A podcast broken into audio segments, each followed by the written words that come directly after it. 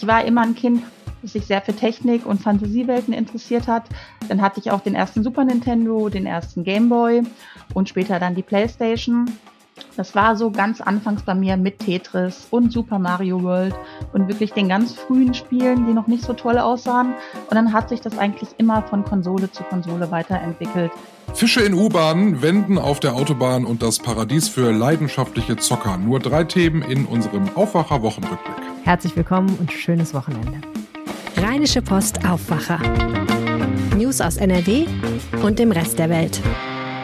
Wir hoffen, euch macht der Wochenrückblick genauso viel Spaß wie uns. Dann erzählt gerne Freunden, Nachbarn, Kollegen und Familie davon. Dann sind wir schon bald eine ganz große Gruppe, die sich hier am Samstag gemeinsam vergnügt. Schön, dass ihr zuhört. Ich bin Helene Pawlitzki. Ich bin Michael Höhing. Schönen guten Tag.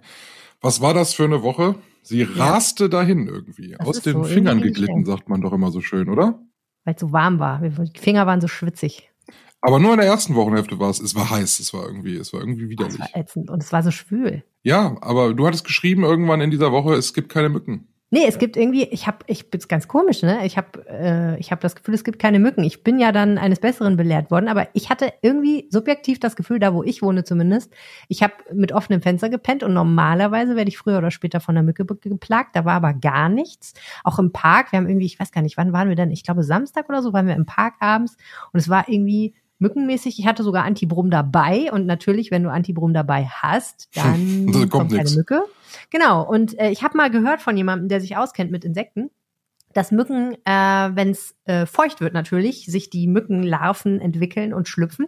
Und wenn es lange trocken war und dann wird es auf einmal feucht, weil es regnet und sich so überall so kleine Pfützen und so bilden, dann schlüpfen auf einmal ganz viele Mücken auf einmal. Also so richtig durchgeblickt habe ich bei dieser Theorie auch noch nicht. Aber Deswegen gibt es dann sowas wie eine Mückenplage, dass man sagt, oh nein, jetzt gibt es so viele. Und mein Verdacht war, dass ja sehr lange nicht geregnet hat, zumindest in Düsseldorf, dass wir bald eine Mückenplage haben. Ich habe 17 Mückenstiche aktuell. Ich habe nachgezählt extra. die meisten davon gefühlt in der Kniekehle. Das ist ja so die, die, die, oh. schlimmste Stelle überhaupt. Nee, weißt du, was noch schlimmer ist? Fußsohle. Ah, wo die Haut so dick ist. Boah, das ist super unangenehm. Da kannst du nämlich nicht kratzen, weil du gar nichts merkst. Es juckt einfach nur wie ätzend. Nee, 17 Stück und ich sag wirklich sechs oder so habe ich in der Kniekehle, dann hier die Arme alle voll. Es ist eine Katastrophe. Bist du so ein, lieben die Mücken dich auch so? Nein, eigentlich gar nicht. Eigentlich habe ich äh, jahrelang gar keinen Mückenstich gehabt. Huh. Dieses Jahr, ich habe ein neues Duschgel, ob es damit zusammenhängt? Fliegen die Mücken auf sowas? Nee, also das, die, das ist ja so, dass wenn du dich desodorierst, dann riechen sie dich nicht mehr und dann wenn kommen die, mache? natürlich, na, wenn du irgendwas benutzt, was die, wie du dann nach riechst, ne? Also es könnte sein, dass sie dich jetzt mehr riechen als vorher. Ah. Kann das sein? Das könnte die Erklärung sein. Weiß ich nicht. Vielleicht soll ich dann doch wieder was Härteres nehmen. Das Schlimme ist ja, wenn du jetzt ganz lange keine Mückenstiche mehr hattest, dann ist ja jeder Mückenstich total krass, ne? Ja, jeder wird immer noch größer und ich kratze die dann auch auf. Ne? Ich bin da ja, ich kann ja sowas nicht aushalten. Ja, ja. Das ist eine Katastrophe. Nee, ich bin auch ganz schlecht. Ich müsste eigentlich auch immer Finistier rumliegen haben, damit es nicht so. Ja, okay, also ganz schön schlimm und äh, gute Besserung für deine Mückenstiche. Ja, danke schön. Wir gucken mal, was auf RP Online diese Woche spannend war. Meist geklickt. Und da stoßen wir auf ein Thema, was viele, viele Menschen interessiert hat und es handelt sich um den niedrigen Reinpegel. Darüber haben wir ja schon in Ansätzen hier im Podcast gesprochen. Die anhaltende Trockenheit führt dazu, dass der Pegel an vielen Stellen richtig, richtig, richtig niedrig ist. Und wo er super niedrig war diese Woche, war in Emmerich. Dort fiel er nämlich auf symbolisch sehr wichtige null Zentimeter. Mit einem Vorteil haben wir in dieser Woche im Aufwacher schon aufgeräumt. Viele wussten es nicht. Ich dachte erst, ich wäre der Einzige, aber es sind wohl mehrere Leute gewesen, die es nicht wussten. Äh, Pegel ist nicht gleich Wassertiefe. Ja, das äh, erklärt, warum trotzdem noch Schiffe im Rhein bei Emmerich fahren können und warum da nicht der komplette Rhein ausgetrocknet ist. Das wäre ja komisch, dann wäre ja auch nicht nur bei Emmerich ausgetrocknet. Äh, die Fahrrinne liegt äh, bei knapp unter zwei Metern und darüber, das, was darüber gemessen wird, das ist praktisch der Pegel. Also jetzt im Moment ist nur noch ja. die Fahrrinne vorhanden gewesen bei Emmerich. Und wir haben einen sehr schönen Vergleich äh, gehört in dieser Woche, fand ich, fand ich großartig. Ähm, was bedeutet das eigentlich für Fische, ähm, dieses, dieser niedrige Rheinpegel? Und ähm, die ganzen Lebewesen, die im Rhein liegen, wenn das Wasser sich ja immer weiter in die Rheinmitte, nenne ich es mal, zurückzieht, dann gehen die Lebewesen selbstverständlich mit.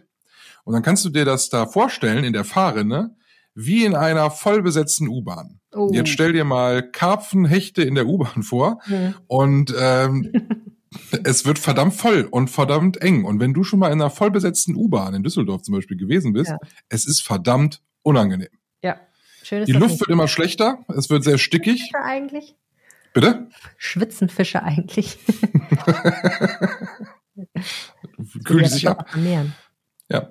Und für die bedeutet es unglaublicher Stress. Und dazu kommt ja auch noch, dass wir ja äh, jetzt tagelang, wochenlang eine sehr hohe Außentemperatur hatten. Das heißt, ähm, das Wasser wird zwar kocht jetzt nicht, aber es gibt immer weniger Sauerstoff im Rhein. Mhm. Und das macht den Fischen richtig zu schaffen, also bedeutet purer Stress. Und ähm, man sagt eigentlich, großes Fischsterben kommt dann, wenn wir 40 Tage lang eine Außentemperatur von über 25 Grad haben. Mhm. Und wir sind jetzt so bei 34. Echt? Also wir sind eigentlich recht kurz davor. Oh je. Jetzt kühlt sich das ja Gott sei Dank an diesem Wochenende mal ein bisschen ab. Wir hatten jetzt auch mal Temperaturen mal wieder so um die 22 Grad. Das entspannt sich, aber das verlagert sich natürlich jetzt höchstens mal ein paar Tage, wenn Ja. wir nächste Woche da wieder Temperaturen so an die 30 haben. Also es ist tatsächlich schon ähm, nicht mehr lustig. Für die Fische eine Katastrophe. Ähm, Jetzt ist ja die Frage, was kann man dagegen machen eigentlich? Ne? Kann man denn beispielsweise den Rhein noch ein bisschen weiter ausbaggern? Dann hätte einerseits die Schifffahrt mehr Platz, andererseits die Fische. Ja, Ich habe da, glaube ich, schon vor zehn Jahren, als ich mal irgendwann beim, äh, beim Radio noch war, habe ich schon drüber gesprochen, Ausbaggern des Rheins. Die Industrie- und Handelskammern wollen das, die ganz viele Wirtschaftsunternehmen wollen das, klar. Weil wenn die Rheinrinne tiefer ist, die, wenn die Fahrrinne tiefer ist, dann kannst du natürlich die Schiffe beladen bis Ultimo. Das ist ja gar kein Problem. Selbst bei Niedrigwasser kannst du da ja noch ganz bequem durchschippern. Heißt aber auch, wenn du unten alles wegbaggerst, baggerst du ganz viel Vegetation und aus dem Ökosystem was weg. Und ähm, das ist also wirklich nicht gut. Die Landesregierung hat sich positioniert in der vergangenen Woche und hat gesagt, nö, machen wir nicht. Wir sind gegen das Tieferlegen des Rheins. Hat natürlich was damit zu tun, dass die Grünen in der Regierung sind. Aber andererseits die FDP, äh, die ja immer sehr wirtschaftsnah gilt, hat ja in ihrer Regierungszeit auch den Rhein nicht äh, tiefer legen lassen. Umweltschützer Ja. sind natürlich entsprechend erleichtert. Gott sei Dank wird der Rhein erstmal nicht ausgebaggert. Was soll stattdessen kommen? Moderne Schiffe. Moderne Schiffe, die nicht so tief, ja, warum nicht Schiffe, die gar nicht so viel Platz nach unten hin brauchen? ja, wäre ja nicht schlecht. Ähm, ich bin leider kein Schiffsbauingenieur. Wahrscheinlich gibt es Gründe, warum die Schiffe so aussehen, wie sie aussehen. Aber ja, wenn du sagst modern, scheint es ja eine Lösung sich ergeben zu haben. Die Wenn du Schiffsbauingenieurin wärst, könntest du jetzt richtig viel Geld verdienen mit einer. Wahrscheinlich, ja. Wobei, Idee. bis diese Schiffe gebaut sind, dauert es ja relativ lange. Und dann hat's hoffentlich, hoffentlich wieder geregnet. Also ich hatte ja diese Woche schon gehofft, dass es regnet. Jetzt hoffe ich, dass es nächste Woche mal regnet, weil es ist wirklich sehr trocken. Ja, mein Regenfass ist auch immer noch leer. Ja, sehr schade. What? Der Mann. Michael, es gibt Leute, ne? Ja. Die haben echt, ich meine, ich weiß ja nicht, was mit dem Mann los war, dessen Geschichte du uns gleich erzählst, aber es ist kein schönes Erlebnis wahrscheinlich für ihn gewesen und für auch für alle anderen Beteiligten nicht. Äh, und es ist eigentlich, ehrlich gesagt, auch ein bisschen mein persönlicher Albtraum, dass sowas mir mal irgendwie aus irgendwelchen Gründen im Tran passiert. Äh, der Mann, die Geschichte fängt damit an, dass er einen Reifenschaden hat. Das kann ja mal vorkommen, ne? Das kann mal vorkommen. Vor allem hat er den innerstädtisch, also nicht auf der Autobahn. Wir kommen aber gleich noch auf die Autobahn. Er merkt, oh, wir haben einen Reifenschaden. Was mache ich denn? Am besten fahre ich mal ran an die Seite. Ja, das ist eine gute Idee, um dann vielleicht ADAC oder sowas anzurufen. Oder den Reifen Um- zu wechseln. Ja. Oder den Reifen zu wechseln, wenn man das selber kann. Ich könnte es ja nicht. Ach, der auch. Was macht er? Er fährt aus Versehen in Heiligenhaus ähm, auf die A44, auf die Hm. Autobahn, mit dem Reifenschaden. Okay, Okay. jetzt könnte man meinen, hm, blöd Also- gelaufen. Warte ganz kurz. Er wollte eigentlich rechts ranfahren, er ist aber stattdessen auf die Autobahn gefahren. Genau. Okay. Und fährt so auf die Autobahn. Ich meine, so eine Autobahnauffahrt ist ja jetzt auch nicht sonderlich kurz. In Heiligenhaus ist ja auch recht großzügig bemessen. Ich fahre da öfter mal. So, und dann bist du auf der A44 und denkst dir, ach Mensch, jetzt bin ich ja auf der Autobahn. Hier wollte ich ja gar nicht hin. Mhm. Was tun Sie? Ja, es gibt mehrere Möglichkeiten. Der Mann entschied sich für die denkbar schlechteste Möglichkeit. Er wendet auf der A44 und denkt, ich fahre einfach den Weg zurück, den ich gekommen bin. Und das sollte man auf einer Autobahn niemals tun. Und deshalb, ähm, ja, kam es, wie es kommen musste. Eine 52-Jährige kam mit ihrem Kleinwagen die A44 runter, war genauso überrascht, wie wir es gewesen wären. Es kommt zur äh, Karambolage. Sachschaden, Gott sei Dank nur. Es ist niemand verletzt worden. Es bleibt zurück ein Kopfschütteln. Ja, ich meine, wahrscheinlich war er nicht so schnell unterwegs, weil sein Reifen ja immer noch platt war, wenn ich das richtig sehe. Aber Mann, also ja, diese Geisterfahrten, die sind echt immer gruselig. Mega. Ja, aber wie, wie kommt man auf die Idee zu sagen, ich drehe hier einfach um? Naja, der Mann ist, wenn ich das richtig sehe, 79 Jahre alt gewesen. Ich weiß nicht. Ich glaube, Ja, aber wendest du mit 79 Jahren auf der Autobahn? Ich weiß nicht, was ich machen werde mit 79. Ich will da ehrlich gesagt nicht den ersten Stein aus dem Glashaus werfen, weil wer weiß, wie tüdelig ich bin und ob ich das dann noch alles auf die Reihe kriege. Aber ich muss ja trotzdem vielleicht von A nach B. Ich weiß es nicht. Also ist ein schlimmer Unfall und mir tut der Mann einfach auch ein bisschen leid. Man kriegt ja auch bei so, wenn man merkt, der Reifen ist kaputt, dann ist man ja auch ein bisschen durch. Da möchte man ja auch schnellstens irgendwie die Situation beenden. Ich weiß nicht.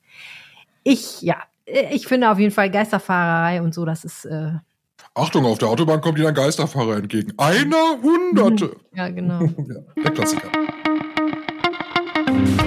Story der Woche. Es wird gruselig im Aufwacher-Podcast. Es ist 2014, wo die folgende Geschichte spielt. Da wird im Duisburger Hafen ein Arm gefunden und am Rheinpreußen-Ufer in Duisburg der Torso eines Mannes. Und 2020 dann auch ein einbetonierter Kopf im Rhein-Herne-Kanal. Das ist selbst für einen Tatort am Sonntagabend schon richtig harter Tobak, allerdings tatsächlich Realität. Was ist passiert und warum? Das wird zurzeit am Landgericht Duisburg in einem Rockerprozess geklärt und unser Kollege Marc Latsch aus Duisburg ist im Gerichtssaal regelmäßig dabei. Hallo Marc, schön, dass du da bist. Hallo. Du begleitest diesen Prozess. Es geht um die Ereignisse vom 10. Januar 2014. Was soll da genau passiert sein? Äh, ja, in dieser Nacht endete wohl das Leben von Kai M., einem Mitglied der Hells Angels. Er soll, so heißt es in der Anklage, von seinen Rockerkollegen in Mönchengladbach erschossen worden sein zerteilt worden sein. Und eben, wie er schon sagte, seine Überreste wurden dann später verteilt an verschiedenen Orten gefunden. Und, und all das dann wahrscheinlich, weil die Rocker den KM für einen V-Mann gehalten haben und ihn deswegen umgebracht haben. In dieser Woche war der siebte Verhandlungstag, also inzwischen ist die ganze Geschichte vor Gericht. Und du sagst, dieser Verhandlungstag, das war alles wie im Film. Warum war das so? Ja, also ich bin jetzt kein Gerichtsreporter, aber ich bin schon relativ regelmäßig im Landgericht in Duisburg. Und dann gibt's ja schon normalerweise recht übliche Abläufe, wie das alles da passiert. Zunächst mal, das war ja vorher klar, war jetzt viel mehr Polizeipräsenz da als sonst. Die Leute wurden durchsucht, wenn man halt Angst hatte, dass irgendwer dem Kronzeugen etwas antun könnte. Aber damit konnten ja alle noch rechnen im Vorfeld. Was dann schon ein bisschen skurriler war, ist dann, wie der Kronzeuge selber aufgetreten ist. Der kam dann mit drei Personenschützern in den Saal, um dort erstmal zu erklären, dass er ohne Anwalt gar nichts mehr sagen würde und sich nur seine Aussage vorlesen lassen will. Und dann war schon im Gerichtssaal große Verwirrung. Da waren ja auch viele Leute, die Anwälte teilweise aus München angereist, weil alle dachten, heute geht's jetzt richtig los, heute erfahren wir alles. Auch die Angehörigen des Opfers waren ja auch da. Und dann gab es eine kurze Pause, in dem der Zeuge irgendeinen Anwalt angerufen hat, eigentlich nur um zu klären, wann er denn mit Anwalt weitermachen könnte. Und dann waren eigentlich alle schon eher so auf dem Weg, wir gehen nach Hause jetzt und das war's für heute. Und als er zurückkam, dann hat er plötzlich erzählt, der Anwalt meinte, er kann jetzt alles sagen bis zur Tatnacht selber. Und dann sprudelte es aus ihm heraus und plötzlich hat er dann ganz viel erzählt und es wird dann auch ein sehr spannender Verhandlungstag. Genau, man muss ja dazu sagen, also die, die Ermittlungen waren sehr schwierig, aber dann gab es einen Kronzeugen, der plötzlich sehr viel erzählen konnte dazu und der ist eben an diesem siebten Verhandlungstag dann aufgetaucht. Was hat der denn da jetzt gesagt? Also was konnte der beitragen? Ja, der hat dann mehr oder weniger so, so die letzten Tage und Wochen von KM aus seiner Sicht erzählt also der Kronzeuge selber, so sagt er, war niemals Mitglied der Hells Angels, aber ist da irgendwie über Kontakte in Mönchengladbach so in die Szene mit reingeraten und hat dann da auch diesen Kai M kennengelernt. Erst nur flüchtig, wie er sagt, und dann irgendwie mal, mal gegrüßt, mal kurz geredet. Und irgendwann meinten diese Rocker dann, ja, der Kai, der müsse jetzt untertauchen, ob der nicht bei ihm wohnen könne.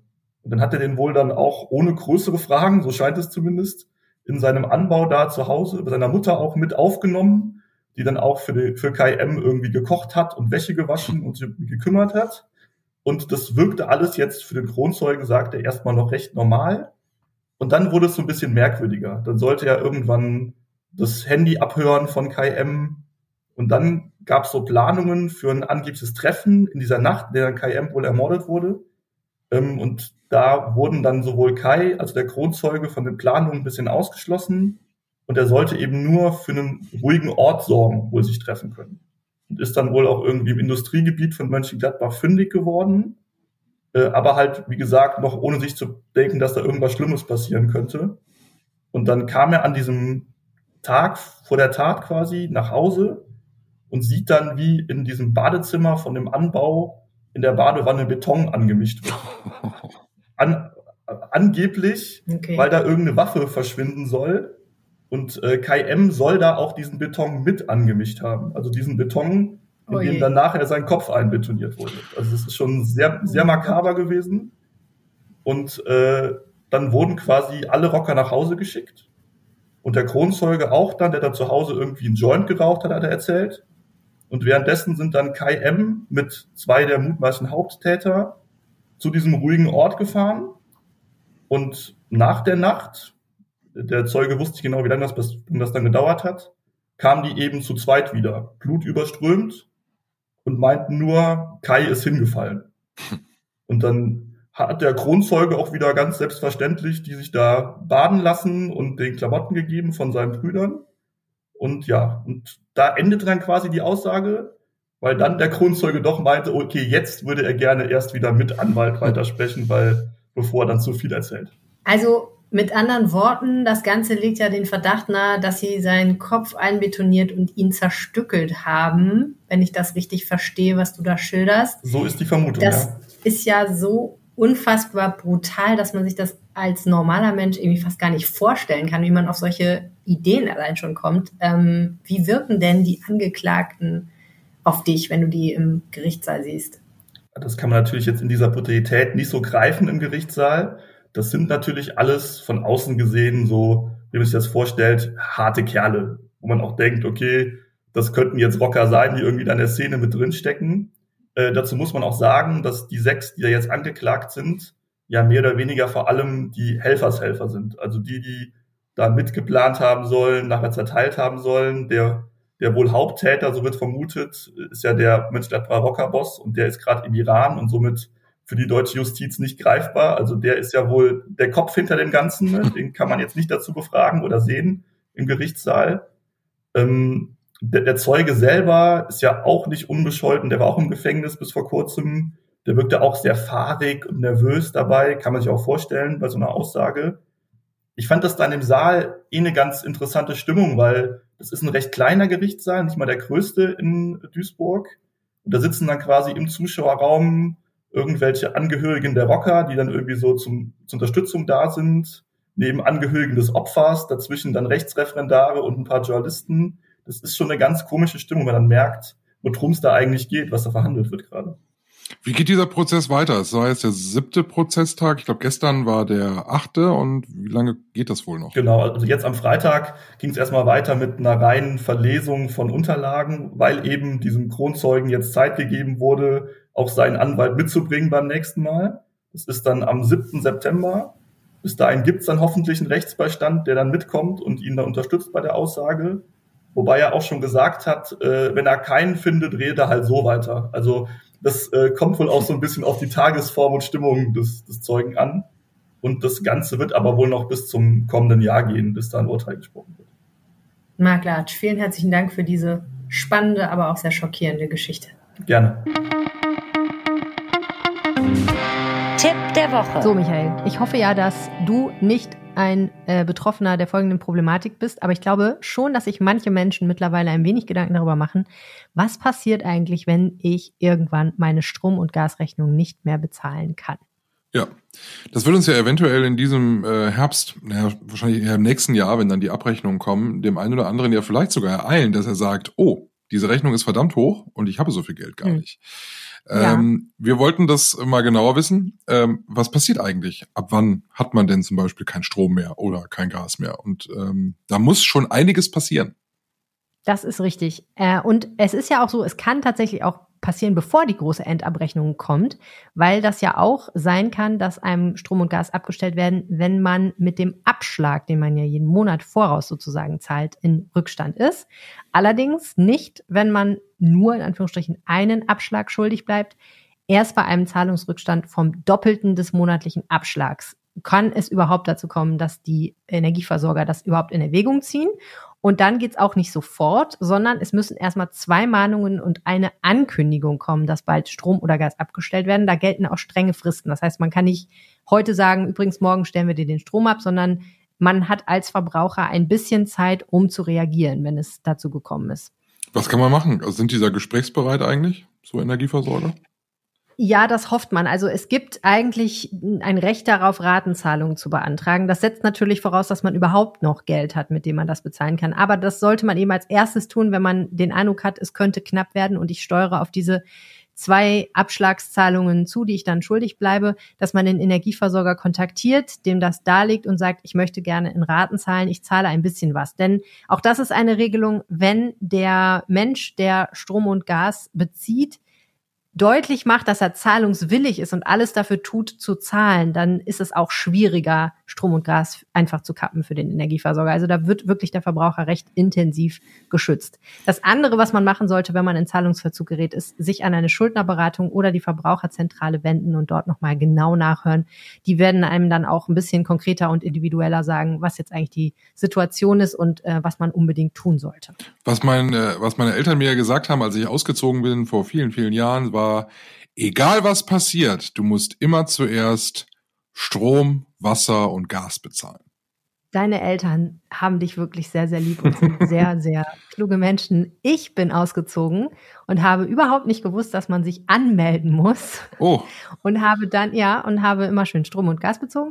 Und irgendwann kam dann ein Brief von den Stadtwerken Dortmund, die gesagt haben, hey, übrigens, da wo Sie wohnen, da scheint ja jemand Strom und Gas zu beziehen.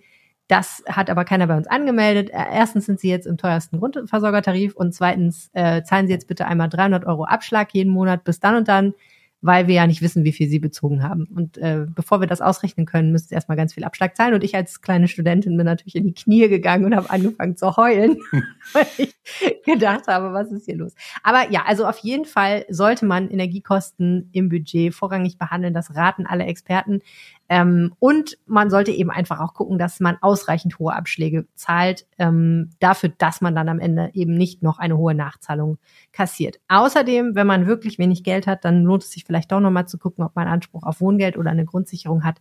Denn dann ähm, gibt es da auch nochmal eigene Regelungen für die Energieversorgung sind vielleicht jetzt hoffentlich nicht Sachen, die die meisten unserer Aufwacherhörer betreffen. Das ist ja wirklich eine sehr unangenehme Situation, aber es wird eben dann doch mit den höheren Preisen immer mehr Leute betreffen und ähm, ich denke da oft dann auch einfach an so Menschen, die Rente beziehen oder auch Studierende, die da durchaus in Schwierigkeiten kommen können. Natürlich sowieso auch Leute, die wenig Geld verdienen oder eben arbeitslos sind. Also wenn ihr jemanden in eurem Umfeld habt, bei dem es vielleicht sein kann, dass er da betroffen ist, dann Vielleicht fragt ihr den einfach mal, ob er weiß, was er da tun soll, ob er sich da Sorgen drüber macht. Das ist ja auch einfach schön, wenn man da mit jemandem mal unverkrampft drüber reden kann. Und die Tipps von unserer Kollegin Tanja Walter, die findet ihr natürlich im Artikel auf RP Online, den wir euch in den Shownotes verlinken. Das kommt. Bist du Zocker, Michael? Äh, gewesen. Ich hatte mit sechs Jahren einen Gameboy. Dann habe ich mir natürlich irgendwann noch mal ähm, ein, ein Super Nintendo gewünscht, dann hört es dann allerdings auf. Ich habe auch beim, äh, ich hatte den Gameboy dann bekommen und da ist ja mal Tetris bei gewesen. Ähm, ja. Und dann waren die Spiele so teuer und konnte ich mir als Kind nie leisten und habe auch nie welche geschenkt bekommen. Ich bin also über Tetris oh. nie hinausgekommen. Dieser Gameboy hat nie was anderes gesehen als Tetris. Ja, aber Tetris macht mega schlau, oder? Es macht so mega geschickt. Ja, bei mir hat das nicht so geklappt. Reaktion. Ach doch. äh, ich spiele nicht mehr. Das liegt, äh, ich habe mal irgendwann mal so, so ein komisches Spiel auf dem Handy gespielt und ich werde aber aggressiv, mhm. wenn ich, wenn ich dann in so einem Level den Endgegner nicht besiege oder so. Ne? Und nach drei, vier Versuchen habe ich keine Lust mehr. nach dem dritten Handy, was du gegen die Wand geschmissen hast, hast du dann beschlossen, du spielst nicht. Du zockst doch auch nicht, oder? Du bist doch eher so die Brettspieltante. Ich hasse Brettspiele. Was? Ich hasse Brettspiele. Siedler? Mal eine schöne Partie Siedler oder oh, Risiko? Nee, nee, da kannst du mich jagen. Das finde ich das Schlimmste. Spieleabende, boah. Ich da, das krieg, wenn ich schon drüber nachdenke, dass man sich da vor so ein Pappbrett sitzt und irgendwelche Figuren aufbaut, da kriege ich Plack. Und ich habe die ganze Zeit, denke ich jedes Mal, wann fragst du sie mal, wann sie endlich zum Monopoly kommt? nein, nein, nein. Wobei, das finde ich schon auch lustig, aber ich kann auch nicht so gut verlieren und so. Also. Dann bist du bei mir genau richtig. Ich gewinne immer beim Monopoly. Das ist nicht gut, mir zu stehen. Aber über Monopoly würden alle lachen, die ab nächster Woche zu Gamescom gehen. Das ist die weltgrößte Spielemesse und ist ein Highlight. Ich äh, frage mich immer, was, also warum? Also, das ist für mich ja so ein, eine Welt, in der ich mich nicht zurechtfinden würde. Ich weiß ich nicht. Ich kann, ich kann mich dafür nicht so begeistern. Und ich musste ein wenig suchen ähm, bei uns in der Redaktion ob ich jemanden finde, der sich denn dafür begeistern kann. Und habe Christina Willems gefunden, die sagt, yes, Gamescom ist meine Welt. Ich liebe Spielen. Äh, zocken, Entschuldigung. Hallo Christina. Hallo ihr zwei. Nächste Woche startet die Gamescom. Bist du nervös? Eigentlich nicht. Ich bin ja seit äh, dem ersten Jahr, in äh, dem die Gamescom in Köln stattfindet, eigentlich jedes Jahr da, privat und beruflich. Insofern kenne ich mich schon gut aus. Reden wir mal ein bisschen über das Private. Wann hat das bei dir angefangen, dass du dich mit, äh, sagt man Computerspiele, äh, dass man sich mit Computerspielen befasst? Ich glaube, man sagt Videospiele. Mittlerweile sagt man auch eher Gaming. Ähm, bei mir ging das ganz früh los. Ich war immer ein Kind, sich sehr für Technik und Fantasiewelten interessiert hat. Dann hatte ich auch den ersten Super Nintendo, den ersten Game Boy und später dann die PlayStation. Das war so ganz anfangs bei mir mit Tetris und Super Mario World und wirklich den ganz frühen Spielen, die noch nicht so toll aussahen. Und dann hat sich das eigentlich immer von Konsole zu Konsole weiterentwickelt. Ich bin dann bei der äh, PlayStation gelandet, beim Nintendo 64 äh, und später dann bei der Switch, bei der PlayStation 1 bis 4 und mittlerweile bei der 5. Und ähm, im Laufe der Jahre und im Laufe des Erwachsenwerdens hat sich das eigentlich auch nie äh, verändert. Gaming ist halt immer noch ein großer Teil meines Lebens. Was spielst du? Unterschiedlich. Ich habe ganz früh angefangen mit Spielen wie Tomb Raider, Secret of Mana, Super Mario World, äh, den Legend of Zelda Teilen, ähm, aber auch mit Final Fantasy. Ich bin immer noch ein großer Final Fantasy Fan und kaufe mir eigentlich jedes Spiel. Bin auch super gespannt auf Final Fantasy 16. Hab aber auch sehr lange World of Warcraft gespielt, also klassische MMOs. Ich spiele eigentlich so gut wie alles äh, von Harvest Moon, Bauernhof-Simulation über äh, Shooter wie Overwatch, ähm, Spiele wie Assassin's Creed und Final Fantasy. Wenn ein großer AAA-Titel angekündigt wird, besorge ich mir den eigentlich immer. Ich werde auch mit dem neuen WoW-Addon wahrscheinlich mal wieder zurückkehren. Das Einzige, was ich nicht spiele, sind Spiele wie Call of Duty und Fortnite. Ich bin bei Super Mario World schon ausgestiegen. Alles andere kannte ich schon gar nicht mehr. Wie viel Zeit verbringst du mit dem Spielen? Das ist unterschiedlich. Ich habe während meines Studiums sehr aktiv äh, World of Warcraft gespielt. Da musste man sehr viel Zeit reinstecken. Da waren es sicherlich jeden Abend mal drei Stunden. Wenn man mit anderen zusammengespielt hat, auch schon mal fünf. Mittlerweile ist es unterschiedlich. Äh, ich fahre oft mit dem Zug zur Arbeit, habe dann meine Switch dabei und spiele dann unterwegs. Ähm, abends setze ich mich dann nochmal hin. Ich denke, das sind am Tag zwei bis drei Stunden. Am Wochenende kann es auch schon mal länger werden. Wenn ein neues Spiel rauskommt, was mich begeistert, dann kann es durchaus vorkommen, dass ich mal sieben, acht Stunden davor sitze. Ich will gar nicht zu privat werden, aber man hat ja noch ein Privatleben. Ist es so, dass es manchmal ein Problem ist oder ein Thema ist? Oder hat man sich eigentlich sein privates Umfeld so aufgebaut, dass es auch alles Gamer sind?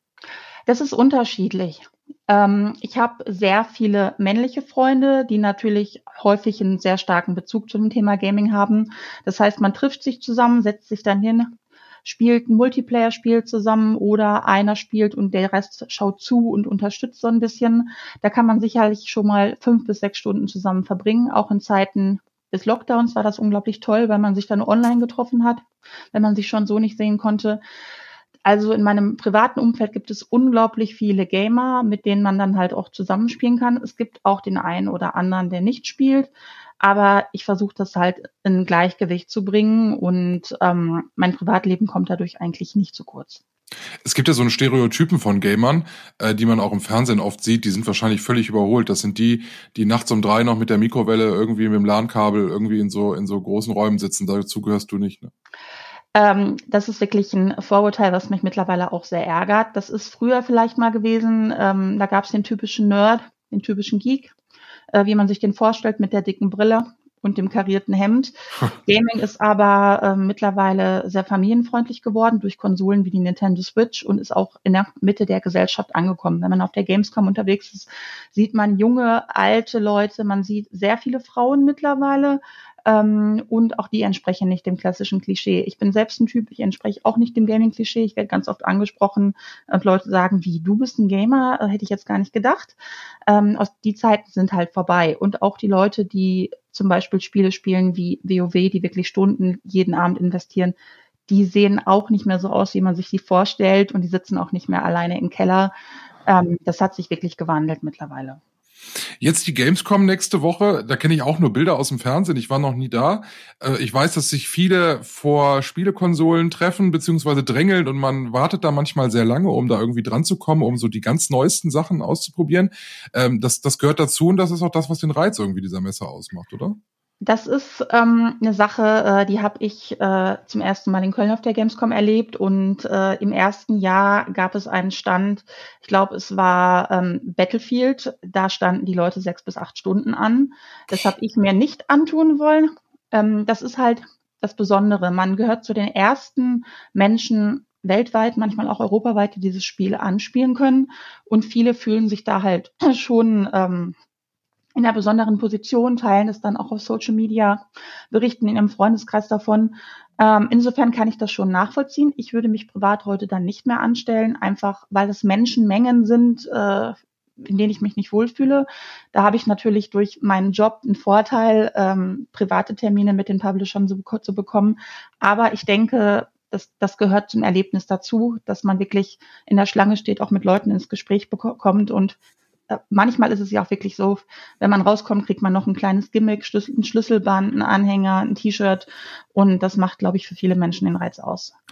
Ich glaube, jeder hat mal irgendwas gespielt und sei es der erste Gameboy mit Tetris, ähm, irgendwie irgendeinen Kontakt hat man ja, äh, wenn es vielleicht nicht ein Videospiel ist oder doch vielleicht so in diesen diesen Spielhallen, die man so früher so hatte oder die man so im Urlaub manchmal noch sieht. Und dann ist es ja so, dass man dann irgendwie in so Leveln festhängt, wo man einfach nicht mehr weiterkommt, wo man dann die Konsole am liebsten in die Ecke schmeißen würde.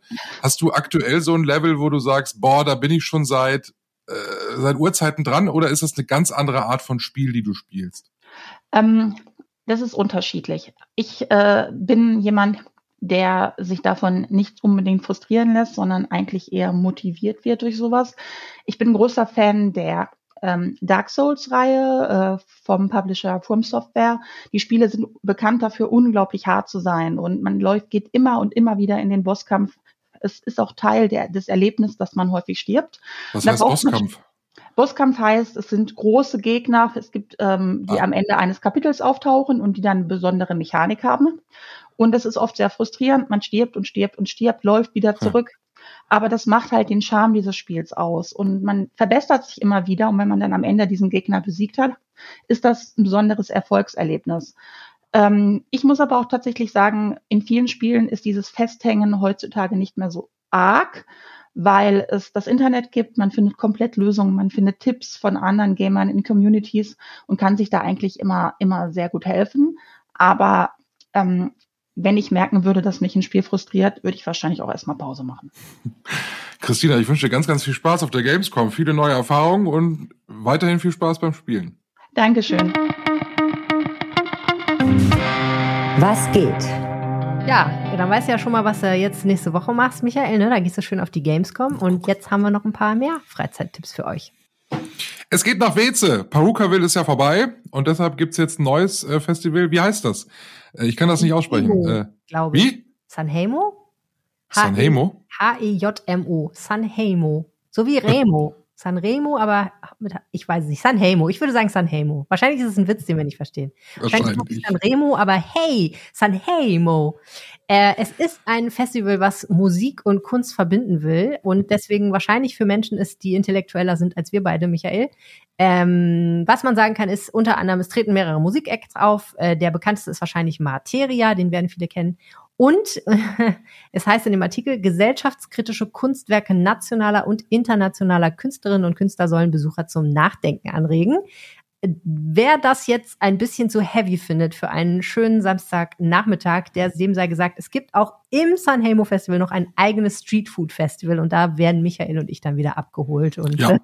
Auslandpilze auf Burgern und sowas und Trüffelpommes und sowas. Oh ja, das ist gut. Es ist nicht ganz günstig, 89 Euro kostet das äh, Ticket. Ja, das ist jetzt natürlich jetzt auch kein Early Bird mehr, sondern äh, gesellschaftskritischer Preis. Statt 13 bis 1 Uhr, genau. Aber es klingt eigentlich so, als wäre das ganz cool und könnte sich lohnen und wer den Niederrhein liebt, wird Wietze ja auch mögen. Ich schäme mich ein bisschen, aber ähm, ich liebe den Geruch von Benzin an Tankstellen. ich auch. Und ich mochte früher. Deswegen sind wir nicht so schlau. Deshalb. Und ich mag, mochte früher als Kind schon, als ich in der Grundschule saß, den Geruch von Wasserfarb. Ja, von Wasserfarbe? Wasserfarbe, ja. nicht Terpentin, Wasserfarbe. Ja, als Kind hatte ich in der Grundschule noch kein Terpentin. So, Michael, hier ist dein Terpentin. Geh mal schön in die Schule. Nein, nein, mein Pelikan Wasserfarbmalkasten. Ach, das ist ja spannend. Ja.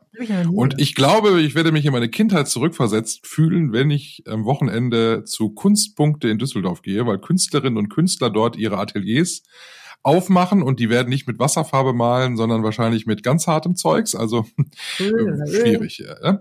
Wie gut, dass es keine Maskenpflicht es, äh, Genau, man kann sich bei den Kunstpunkten äh, von Atelier zu Atelier bewegen und sich das einfach mal angucken. Es gibt auch dieses Jahr erstmalig, glaube ich, eher ein paar moderierte Atelierbesuche. Das heißt, man stapft, stapft da nicht alleine durch und schnüffelt an den Farben, sondern die Künstlerinnen und Künstler zeigen das richtig in verschiedenen Stadtteilen.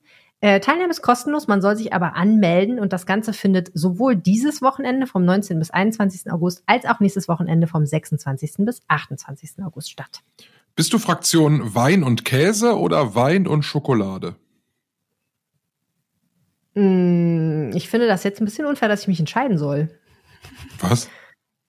Naja, äh, ich will nicht mich nicht zwischen Wein und Käse in meinem Leben entscheiden müssen. Ich habe übrigens neulich einen lustigen Podcast-Ausschnitt gehört, da haben zwei darüber debattiert, ob sie sich zwischen wie sie sich zwischen Pizza und Hamburg entscheiden müssten. also entweder es gibt nie wieder Pizza auf der Welt oder die Stadt Hamburg verschwindet. Und dann hat der eine versucht, für Pizza zu argumentieren. Wie dem auch sei. Äh, ich möchte mich nicht zwischen Schokolade und ähm, Käse entscheiden müssen in meinem Leben. Ich möchte eigentlich gerne beides haben, aber was passt besser zu Wein, ist ja wahrscheinlich deine eigentliche Frage. Und ich würde sagen, eher Käse, wobei so eine ganz, ganz dunkle Schokolade zu Wein könnte auch sehr gut kommen. Ja, es gibt in Goch das Niederrheinische Weinfest. Das klingt mhm. super. Ne? Im Niederrhein wird jetzt relativ wenig Wein angebaut. Deshalb hat man sich aus verschiedenen Regionen Deutschlands sieben Winzer äh, eingeladen. Hat Weine ähm, gebraut gesagt. Bitte? Hast gerade gesagt, da werden wenig Weine gebraut. Gebraut, ah, ja, stimmt. äh, angebaut, meine ich natürlich. Es gibt Live-Musik, es gibt einen Schokoladenstand, äh, es gibt aber auch weitere äh, tolle Sachen wie Canapés und Calamares. Und äh, es gibt sicherlich auch Käse. Also ich habe noch nie ein Weinfest, äh, ich war schon auf einigen, noch nie ein Weinfest ohne Käse gesehen, aber äh, man kann sich das ja angucken. Also wenn ihr wenn ihr ein super romantisches Date sucht, Leute, ne, dann bestellt ihr am besten im Vorfeld schon ein Weinpaket für äh, dieses Weinfest, einen schön reservierten Sitzplatz, eine Häppchenplatte und dann ladet ihr den Angebeteten oder die Angebetene ein zu diesem wunderbaren Weinfest, was stattfindet am Freitag ab 16 Uhr, am Samstag ab 15 Uhr, ah, Freitag ist ja Quatsch, am Samstag ab 15 Uhr und ab Sonntag ab 12 Uhr. Könntest du uns eigentlich mal so ein Paket bestellen? Das finde ich eigentlich ganz cool. Ja, könnte ich eigentlich mal, ne? Wo ist Aber das in Goch? Im Kloster Gräfental ah. in der Maasstraße. Oh, da passt dann auch die Stimmung. Gucken wir noch, ob das Wetter passt. Regnet es denn jetzt eigentlich mal, Michael? Ja, heute am Samstag gibt's Regen. Yes. Die Temperaturen dann auch recht angenehm. Die liegen bei 24 Grad in der Spitze, aber wir steigern uns schon wieder. Und zwar ab morgen, also Sonntag, 25 Grad mit Sonne und Wolken und Montag dann schon wieder 26 Grad. Okay, na gut. Also nur ein kleiner kurzer Schauer und dann geht's schon weiter. Das war der Aufwacher am Wochenende, der Wochenrückblick für euch von uns in Liebe. Vielen, vielen herzlichen Dank fürs Zuhören und nicht vergessen, wenn es euch gefallen hat, dann sagt jetzt jemandem Bescheid, dass es euch gefallen hat und dass er oder sie den Aufwacher-Podcast auf jeden Fall auch mal hören sollte. Das freut uns sehr und hilft uns enorm. Vielen Dank. Macht's gut, schönes Wochenende. Tschüss. Tschüss. Mehr Nachrichten aus NRW gibt's jederzeit auf RP Online. rp-online.de